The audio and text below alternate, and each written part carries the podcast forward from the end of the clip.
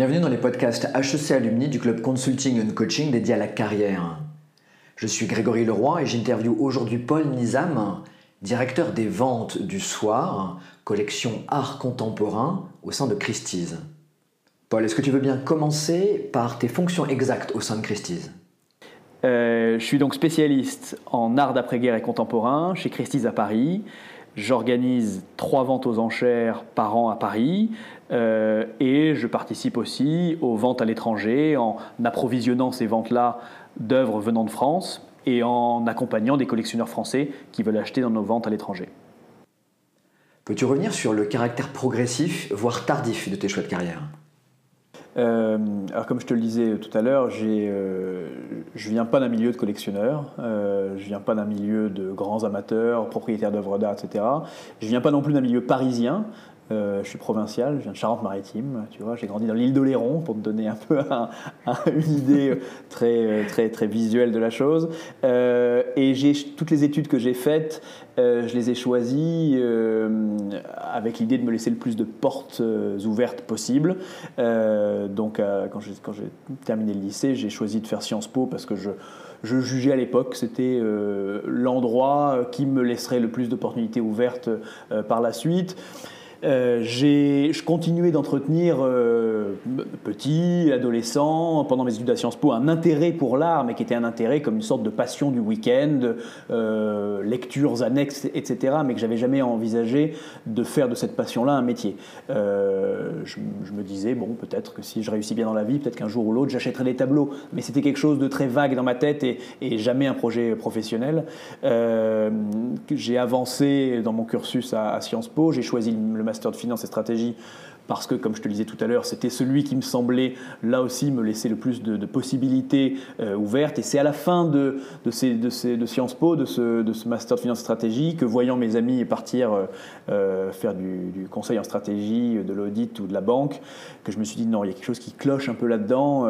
il, faut que je, il faut que je change mon fusil d'épaule, il faut que je change un peu ma façon de voir les choses pourquoi est-ce que j'essaierais pas de me reconnecter un petit peu avec, euh, avec ce que j'aime vraiment euh, Et donc là, j'ai fait une espèce de point, euh, alors sans, sans, parler de coaching ou je ne sais quoi, mais c'était quelque chose de très perso. Voilà, j'ai essayé de poser les, les, centres d'intérêt véritables que j'avais et puis voir si je pouvais un peu combiner les études que j'avais faites jusqu'à présent avec ces centres d'intérêt. Et j'ai identifié l'art comme, comme un de ces centres d'intérêt importants. Et je me suis dit, bon, je vais me donner une année de plus, je vais tâcher d'intégrer le master spécialisé euh, médias, art et création à HEC euh, pour mûrir un peu ce, projet artistique, cette façon de combiner business et art. Voilà. Euh, j'ai intégré donc HEC et là, très tôt, je savais qu'il fallait que je valide mon année par un stage et j'ai choisi de le faire dans une maison de vente aux enchères. Euh, et j'ai choisi de le faire en l'occurrence chez Christie's, euh, qui était pour moi euh, la, plus belle des maisons, la plus importante, la plus visible, celle dans laquelle j'allais pouvoir apprendre le plus, le plus de choses. Donc comme je te le disais, c'est un, un, projet qui s'est mûri au fur et à mesure, qui n'a rien décrit depuis le départ je dis pas que tous les collègues avec lesquels je travaille sont dans la même situation que moi. Certains le savaient depuis le premier jour, ils voulaient être marchands d'art. Certains aussi sont des fils, petits-fils, arrière-petits-fils de marchands, de collectionneurs. Ça, c'est vrai que ça existe dans ce monde-là, euh, mais ce n'est pas forcément la norme et j'en suis un exemple. Quels seraient tes trois conseils de carrière? Euh, je leur dirais de faire un, scan précis, rigoureux, de prendre le temps de le faire, de, des centres d'intérêt, euh, vraiment, parce que j'ai du mal à imaginer qu'on puisse euh, vivre une vie professionnelle entière en n'aimant pas ce qu'on fait. alors, ça ne veut pas dire que on peut commencer un job sans trop l'aimer et puis se mettre à l'aimer, oui. Mais faire le choix de venir à HEC, de suivre la formation média, récréation que, que j'ai suivie, c'est déjà, déjà manifester l'idée qu'on a envie de choisir un métier qui, qui fait écho avec une passion, etc. Donc faire ce, faire ce, ce scan-là et prendre le temps de le faire, je pense que c'est important. Euh, multiplier les rencontres. Voilà, activer les réseaux.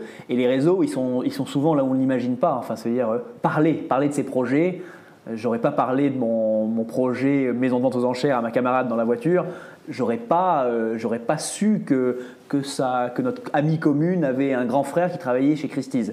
Donc en parler, je pense c'est important, et ne pas négliger les les connexions indirectes comme ça, les connexions faibles, les connexions fortes évidemment, les amis proches, etc. On en parle, mais les autres aussi. Je pense que c'est vachement important. Euh, on parle beaucoup du réseau HEC, mais tu le sais bien mieux que moi, mais c'est il existe ce réseau-là, mais à la condition de l'activer véritablement, euh, voilà, de le faire vivre. Euh, voilà, donc ne pas voilà, partager, partager, partager beaucoup ce que l'on veut faire et, voilà. Et puis, et puis être à l'écoute aussi, tu le disais tout à l'heure, mais j'adhère à fond avec cette idée-là, les choses parfois se présentent à nous, euh, donc ça veut dire être aussi ouvert à ça. Euh, et ne pas, enfin moi j'ai toujours conçu ma vie professionnelle et personnelle comme ça, me dire qu'un jour ou l'autre les choses vont me tomber dessus un peu, ça me tomber dessus. Je ne veux pas dire que ça va me tomber dessus du ciel, mais en tout cas, en tout cas être à l'écoute, être, euh, avoir l'oreille ouverte, l'œil ouvert aussi sur les choses qui se présentent. Euh, pour pouvoir les saisir au bon moment et ne pas forcément être dans un état de stress permanent en se disant je ne sais pas où je vais aller, je ne sais pas ce que je veux faire. Ça m'est arrivé à hein, ces moments-là hein, dans ma vie euh, professionnelle, enfin, dans, ma, dans, ma, dans, ma, trajectoire étudiante, de me dire quand j'étais à HEC mais qu'est-ce, qu'est-ce que je vais faire? Mais, voilà, Et un peu le vivre comme une angoisse. Euh, voilà, je, sais que je ne veux pas faire ça, je veux pas faire ça, mais quoi d'autre? Si on vit cette période-là, non pas comme un stress qui nous enferme, mais plutôt comme une période où on est à l'écoute, on est réceptif, j'ai l'impression que bien souvent des choses se présentent euh, et se présentent de façon souvent très inattendue. Donc, faut être un peu, euh, faut être un peu là pour saisir ce genre de, de, un peu là, un peu, un peu ouvert à l'inconnu, quoi. Quel moment a été décisif à la fin de tes études? J'ai des souvenirs. J'ai le souvenir de ma, ma, première année de master, c'est-à-dire la quatrième année d'études à, à, Sciences Po, euh, où la norme était d'essayer de faire un stage d'été euh, euh, à Londres en particulier, euh, en banque, en cabinet de conseil, etc. et où je voyais tous mes copains courir comme des fous, multiplier, les entretiens, se défoncer vraiment pour obtenir ces stages-là. Et de, visualiser la chose, je me revois un, un carrefour des métiers ou une espèce de voilà, d'endroit où les entreprises venaient recruter leurs futurs stagiaires. Il y a plein d'entreprises là et d'essayer d'aller voir chacune de ces entreprises pour, euh, pour faire croire que j'avais envie d'intégrer ce monde-là, mais de ne pas y croire et de me sentir complètement, euh, ouais, pas à ma place, quoi, pas à ma place dans ce monde-là. Euh, et de voir la, sincérité de mes amis et camarades de cours au même moment qui, eux, étaient là de façon tout à fait authentique, avaient envie d'intégrer ces mondes-là.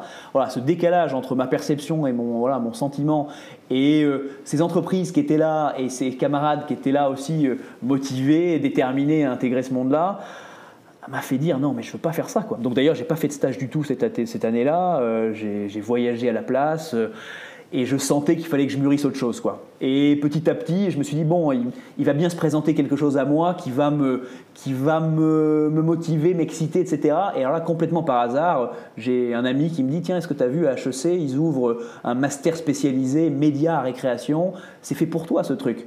Je me suis dit, ouais, effectivement, c'est fait pour moi. Il y avait un mois pour postuler, j'ai postulé, puis j'ai été pris. Voilà. Et je me suis dit, là, quand je suis arrivé à HEC, ah ouais, je suis au bon endroit. Comment réagis-tu face aux personnes qui ont peur de perdre le goût de leur passion si elles la transforment en métier? Je respecte complètement cette chose-là et, c'est une question qui m'a habité. Hein, euh, pour, euh, quand, je me suis dit euh, est-ce qu'il faut que je travaille dans ce milieu-là? C'est une, des questions que je me suis posées. Tu la je la formulerai pas mieux que toi. est-ce que, est que si j'en fais mon métier, je ne vais pas perdre, je vais pas un peu perdre le goût de la chose? Je pense que tu perds un peu, j'ai perdu probablement un peu de ma virginité face aux, face aux œuvres. Euh, j'ai perdu un peu de ma candeur de regard, tu vois, et ça, je ne le, retrouverai pas forcément euh, comme ça. Mais j'y ai gagné énormément en connaissance, en, contact physique, là aussi, avec les œuvres.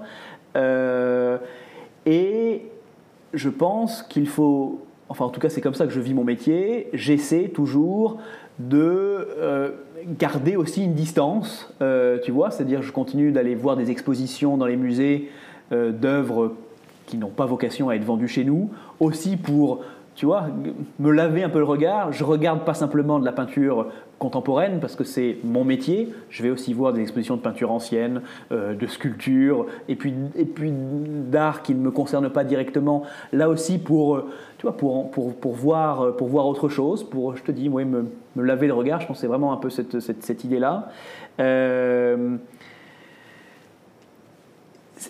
il est évident que quand tu vois de la peinture tous les jours, euh, tu finis, tu t'habitues un peu à la chose. Et en même temps, il y a quelque chose de magique dans ces, dans ces, dans ces œuvres qui fait que, quand même tu en as vu 5, 10, 20, 30, 100, 1000, il y a toujours un moment où il y a, il y a, quelque chose que tu n'avais pas vu, euh, il y a quelque chose que tu ne connaissais pas chez cet artiste qui te, bah, qui te transporte de nouveau.